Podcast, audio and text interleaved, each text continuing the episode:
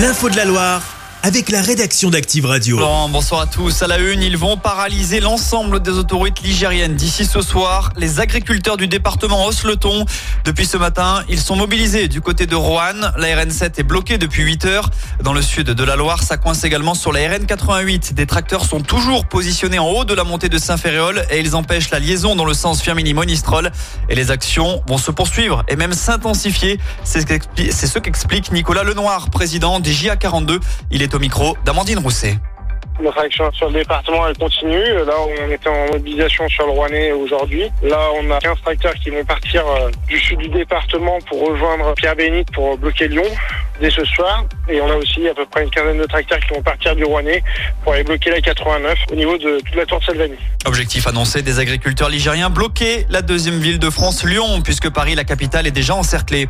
Ces actions sont aussi une réponse au discours de politique générale de Gabriel Attal cet après-midi. Le Premier ministre était attendu sur la question agricole. Si le sujet a bien été évoqué, aucune grosse annonce n'a été faite. Gabriel Attal prévient même, tout ne sera pas réglé en quelques semaines. Toutes les infos sur ce dossier sont à retrouver sur activeradio.com. Dans le reste de l'actu, ce grave accident dans la Haute-Loire voisine, une moto et un camion sont entrés en collision, en collision hier après-midi entre Riotor et Dunière. D'après nos confrères du Progrès, le motard originaire de Saint-Chamond est très grièvement blessé. Son pronostic vital était hier engagé. Il a été héliporté au CHU de Saint-Etienne. Cette personne interpellée en une heure et demie en fin de semaine dernière.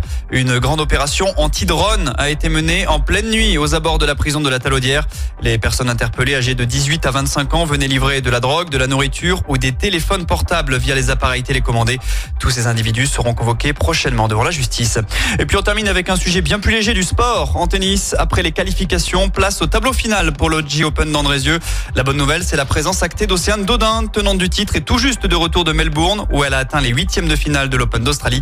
Les résultats sont à retrouver sur notre site internet.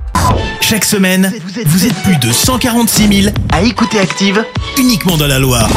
L'actu locale, les matchs de la SSE, les hits, les cadeaux, c'est Active. Source Médiamétrie, IR local, habitude d'écoute en audience semaine dans la Loire des 13 ans et plus, de septembre 2021 à juin 2023.